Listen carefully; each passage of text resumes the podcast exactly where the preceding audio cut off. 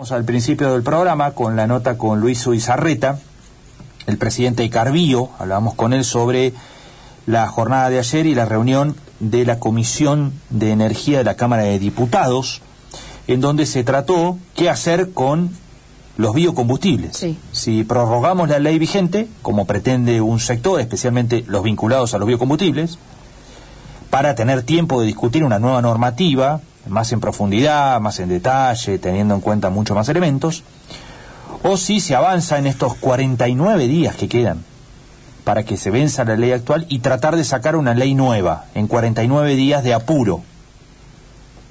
Esto parece ser lo que busca otro sector y que parece ayer manifestó incluso los representantes del gobierno, que se mostraron más proclives en esa comisión a avanzar con esta nueva ley que planteamos bueno, eh, con serias este, dificultades para la provincia de Córdoba, concretamente, porque va a bajar el corte del etanol y eh, quien va a pagar ese, esa baja del corte del etanol es Córdoba.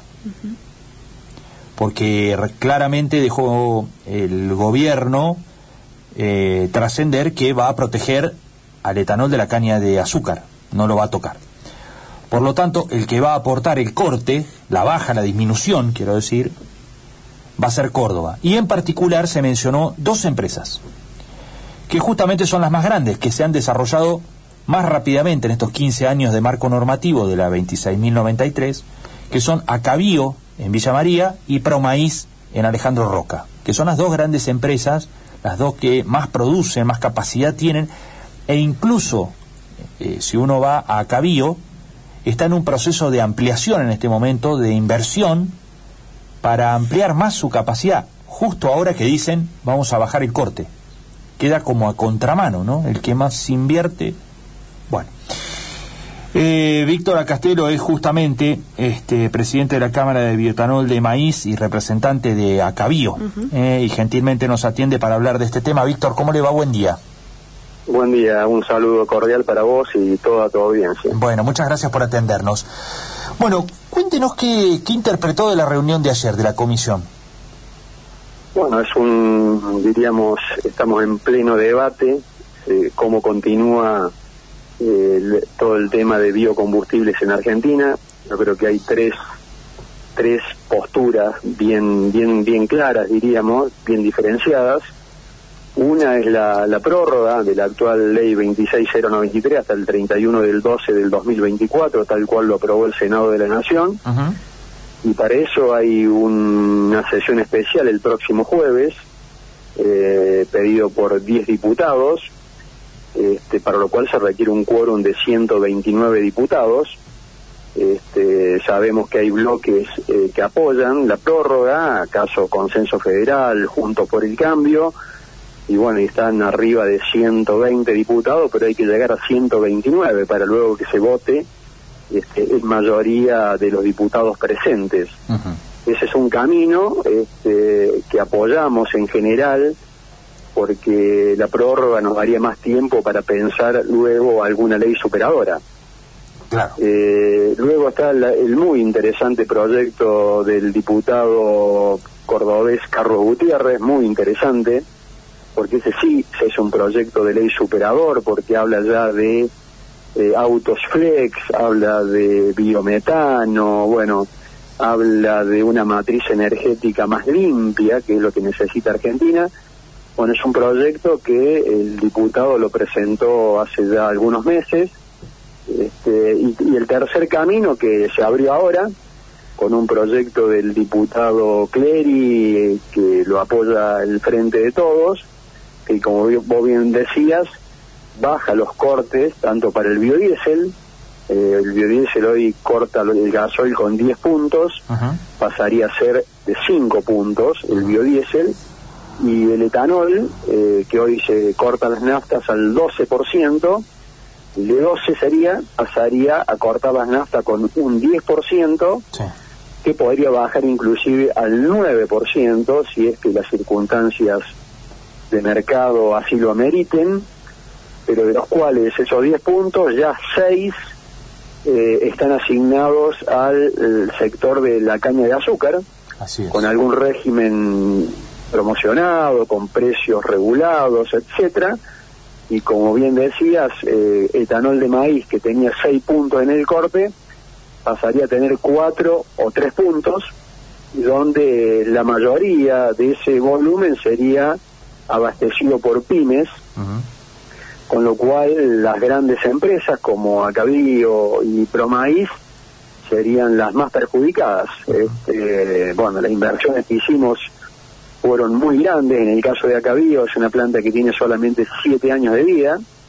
Eh, y como decía, estamos en proceso de ampliación de la planta, una decisión que se tomó tres años atrás, cuando no había etanol en Argentina, ¿no? Nos pedían, no, no, no podíamos pagar un día para abastecer el corte de las naftas. Pero bueno, este es el país eh, imprevisible, es el país de siempre que nos tiene acostumbrado a, cambiar las reglas de juego en forma permanente. A ver si es correcto esto. Hoy tiene una capacidad cabida de 175 mil metros cúbicos y hay una inversión en marcha para llevarla a 250 mil metros cúbicos. Así es, así es. aproximadamente así, depende de los días de parada, pero te diría sí, ciento, son 160 mil metros cúbicos para llevarla a 250, correcto, así es. ¿Y cuánto están invirtiendo en el, para eso? Esta inversión, la primera fue de 150 millones de dólares y ahora son otros 50 millones de dólares, serían 200 millones de dólares. Vos sabés que esta es una cooperativa integrada por 60 cooperativas de todo el país y los dueños de las cooperativas son pequeños y medianos productores agropecuarios. Todos los excedentes que Acabío genera o los reinvierte para, en este caso, ampliar la planta o los distribuye en efectivo a las cooperativas y de las cooperativas a, los productores en mejores servicios, en, en, obras para en las propias cooperativas. Bueno, es un proceso virtuoso, ¿cierto? Pero bueno, este, por ahí el legislador no entiende estas cosas, eh, interpreta de que el NOA tiene que tener prioridad porque hay mucha mano de obra, se computa la mano de obra de la gente que trabaja en el cultivo de caña de azúcar. En el caso nuestro no computamos la mano de obra que trabaja en la producción para el cultivo del maíz. Ah. Computamos la mano de obra que está en nuestras plantas, al decir, esta es la fuente de trabajo, pero es toda una cadena, porque después hay mucho transporte para transportar la burlanda, para transportar el CO2, el aceite, el bioetanol, eh, bueno, esa burlanda llega a los tambos, a los filos, eh, hay una cadena enorme, diríamos, abarata las dietas de los tambos, de los filos, el transporte para la industria alimenticia, el CO2 eh, sale de las plantas eh, de bioetanol y el dióxido de carbono. Por lo tanto, hay un círculo virtuoso importante. Bueno, ¿y creen que todo esto por allí no está debidamente sopesado o directamente hay un desconocimiento de todo esto? Bueno, como siempre hay un lobby petrolero muy fuerte que siempre eh, cuestionó eh, este corte en los biocombustibles, ha trabajado el, eh, las grandes empresas del petróleo de Argentina, dos de ellas básicamente, una de ellas con mayoría estatal, ha trabajado para que el corte sea menor, argumentando que pierden parte de su negocio, pero acá este, tenemos que hablar siempre de una matriz energética más limpia porque Argentina se comprometió en París en el 2015 a bajar las emisiones de gas de efecto invernadero y el etanol es uno de los caminos, con un ahorro de un 70% de emisiones de gases de efecto invernadero con respecto a las naftas. Y después cuestiones de salud pública, sabemos que el petróleo emite material particulado al ambiente. El etanol es un combustible limpio, o sea, para las enfermedades respiratorias. Por lo tanto, hay muchas cuestiones que no se tienen en cuenta acá se tienen en cuenta por ahí, me parece, intereses muy cortoplacistas. Eh, eh, repito, el lobby petrolero es enorme y acá la cuenta grande la, estaría pagando la provincia de Córdoba, como bien dijiste, bueno, en empresas que, que dan trabajo, empresas que apostaron a invertir en la provincia, este, como también apostó Bio 4, que es una excelente empresa de la provincia de Córdoba, y así bueno este pero somos somos nuevos o sea las plantas todavía no están amortizadas son plantas extremadamente nuevas son capaces de competir eh, diríamos eh, en el mundo, pero no con Estados Unidos, que tiene una curva de aprendizaje muy larga. Estados Unidos tiene mejores costos, obviamente, que Argentina. Eh, el transporte de Argentina es muy caro para fletar un etanol. Las tasas de interés no son comparables con las tasas de Estados Unidos. Por lo tanto, siempre en Argentina se requiere hacer una base en el mercado interno, por lo menos un 50 de la producción local de cada planta tiene que ir al mercado interno y el resto buscaremos camino para la exportación. Pero tiene que haber una base, como ocurre en Estados Unidos. Primero se vende mucho en el mercado interno y una parte del excedente va a la exportación. Y eso es el modelo que tiene que adoptar Argentina. Hay que buscar exportaciones pero hay que ser justo con las compañías que invirtieron, hay que guardar algún criterio de equidad, porque si no, esto desalienta cualquier nuevas inversiones. Eh, sáqueme una duda, ¿hoy se importa nafta? Se importa, en años normales Argentina importa entre 400 a 500 mil metros cúbicos. Hoy eh, cabido con 160 mil metros cúbicos, pero maíz con 200 mil, son 360 mil metros cúbicos año y nafta se, se importa entre 400 y 500 mil metros cúbicos. Eso es salida de divisas para Argentina cuando lo podíamos cubrir con etanol propio, porque también hay capacidad ociosa. Hoy Argentina podría cubrir con las capacidades actuales un corte del 15% de las naftas. Y los motores no tendrían problema y no habría salida de dólares, de divisas. ¿Y cuál es el negocio entonces? más o menos 500 mil metros cúbicos de naftas importa Argentina, ese es el promedio del trienio 2017 a 2019. o por lo tanto, si bajamos el corto, vamos a necesitar importar más, porque no hay más capacidad de destilación acá. Correcto, no hay más capacidad de destilación. Hoy la pandemia bajó un poco el consumo, todavía estamos entre un 10 a un 15% de lo que era el consumo normal del año 2019, pero en algún momento el consumo se va a normalizar, en algún momento. Y ahí con la baja del corte, como bien dice, habrá que importar más naftas porque Argentina hoy es un importador neto de naftas. Víctor Fernanda lo saluda, ¿cómo le va? Buen día.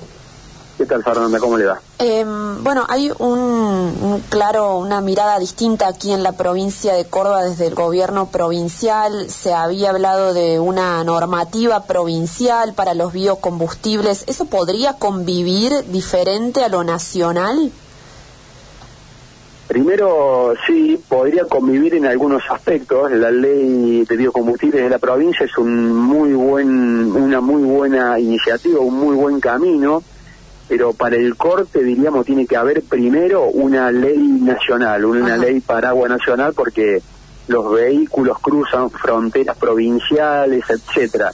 La ley provincial podría poner cortes distintos, mucho más altos. Córdoba, por ejemplo, podría tener corte hasta de un E85, como ocurre en estados de Estados Unidos, o sea, naftas que tengan 85% de etanol pero eso se podría usar para flotas cautivas del gobierno nacional, perdón, del gobierno provincial, de gobiernos municipales, donde habría que eh, a los automotores incorporarle un dispositivo que torne al motor flex, ¿cierto? Que se adapte a distintas mezclas, ¿cierto? Lo mismo para biodiesel, podría haber autoconsumo de biodiesel de 100, ¿cierto? Siempre y cuando la calidad del biodiesel esté bien controlada. Eh, hay maquinaria agrícola que ya sale con la para que funcionen con B100, 100% de biodiesel, y eso se podría hacer dentro de la provincia de Córdoba con un régimen controlado. Pero acá la fuerza, diríamos, de lo nacional lo tiene que dar una ley. Podrían convivir ambas, ¿cierto? Obviamente. Córdoba eh, asumiendo eh, determinados aspectos, como que te mencioné, por ejemplo, ¿cierto? Apoyar más todo lo que sea biometano, biogás, etcétera. Pero cuando vamos al gran consumo, tiene que haber una ley nacional que ampare porque los vehículos cruzan fronteras provinciales y las garantías de los motores, bueno, las automotrices dan garantías para un determinado corte, ¿cierto? Tenemos la certeza, porque así lo vimos en Brasil, en Estados Unidos, que los motores actuales soportan un corte perfecto del 15% de etanol, sin problemas en los motores, sin ningún tipo de problemas. Pero bueno, eso es toda una demostración técnica, no quiero entrar en detalles técnicos, pero a tu pregunta sí, pueden convivir una ley nacional de biocombustible con una ley provincial de biocombustibles. Bien. Víctor, ¿qué pasa si esto finalmente se traduce a los hechos? ¿Qué imagina? ¿Qué escenario se, se daría? Bueno, yo creo que va a ser muy difícil convivir. Eh, yo me imagino si esto se plasma lo hecho, un E10 o un E9 mm. eh, con seis puntos para caña, puede que cierren las grandes empresas. Puede que cierre Promaíz, puede que cierre Acabío. Directamente. Si es, si es que no encontramos mercado de exportación, que yo creo que es muy difícil porque no podés planificar vos un año con mercados que aparecen a veces en el año, tenés que producir un mes y cerrar cuatro, lo veo muy difícil de continuar la actividad si esta ley prospera, con un corte de 10 puntos, 6 para caña, 2,5 puntos para pymes y 1,5 puntos para todo el resto, no alcanza ese volumen para que te dé una basecita mínima de producción y de ahí más pensar en exportación. Para mí es insuficiente. Acá la, única alternativa de este proyecto de ley es que el corte se eleve como piso al 12% mm. y que etanol de maíz vuelva a tener los 6 puntos y con los 6 puntos, bueno, nos daría un volumen base un poco más alto para ya enfocarnos un poco más en el tema exportación. Claro. Víctor, le agradecemos como siempre estos minutos, ha sido muy amable. Bueno, un placer, saludo a toda tu audiencia, gracias. Que ande muy bien. Víctor Acastelo, eh, allí estaba el representante de Acabío, justamente una de las dos este, más perjudicadas según las primeras lecturas que se dio. De hecho, ayer el propio este, Marcos Clery, que fue el diputado santafesino que dio los detalles más finitos, decíamos, no fue curiosamente el secretario de Energía que estuvo en la comisión, sino Marcos Clery, el diputado santafesino del Frente de Todos, remarco lo de santafesino porque es una de las provincias eh, que más produce biocombustibles, en particular biodiesel, por supuesto, tiene una enorme porción de producción de biodiesel a nivel nacional, Santa Fe. Bueno, Clery dijo, eh, concretamente, mencionó a Cabío y a Promaíz, con nombre y apellido este, diciendo, bueno, son grandes, que de alguna manera se las arreglen, digamos, ¿no? Este, nosotros vamos a enfocarnos en las pymes. Eh, que no está mal enfocarse en las pymes, el tema es que aquellas que más invirtieron, que más crecieron, que hoy son más eficientes, efectivamente son más eficientes, eh, aprovechando el marco normativo que tuvieron durante 15 años, bueno, de pronto hoy nos encuentren ante el riesgo que decía recién Acastelo de tener que cerrar. Está en un proceso de inversión de 200 millones de dólares. Impresionante. La planta en Villa María, 200 millones de dólares de inversión en este momento en la Argentina. No sé cuántos cuántas inversiones de ese volumen habrá en marcha en distintos lugares del país, ¿no? Pensemos la previsibilidad que necesitan, dijo que fue una inversión que pensaron hace tres años, ¿no? Pero claro, sí, claro. Entonces, ¿cómo un empresario eh, imagina de acá tres años una realidad 100% diferente. ¿Qué ganas de invertir te pueden quedar? Ninguna. Ninguna. Cuando lo que se reclama es inversión, es generar puertos de trabajo, es ampliar producción, agregar más valor en origen, bueno, todo eso que se dice, después en realidad se hace poco. Se hace muy poco. Y eh, bueno, se han creado, estas plantas se crearon, bueno, recién lo decía, ¿no? Acabío tiene pocos años, tiene siete años. Siete años, sí. Siete años. En siete años han construido eso ahí en Villa María, que no estaba, no había nada. Ahora está eso, en siete años. Y arrancaron con un mercado que no daban abasto, no podían parar para atender la demanda de biocombustible. Exacto. Bueno, claro, de hecho, la primera planta de bioetanol de maíz fue la de Bio 4, la de Río Cuarto. Fue la que marcó el origen de todo esto. Eh, allá por el año 2012 se puso en marcha.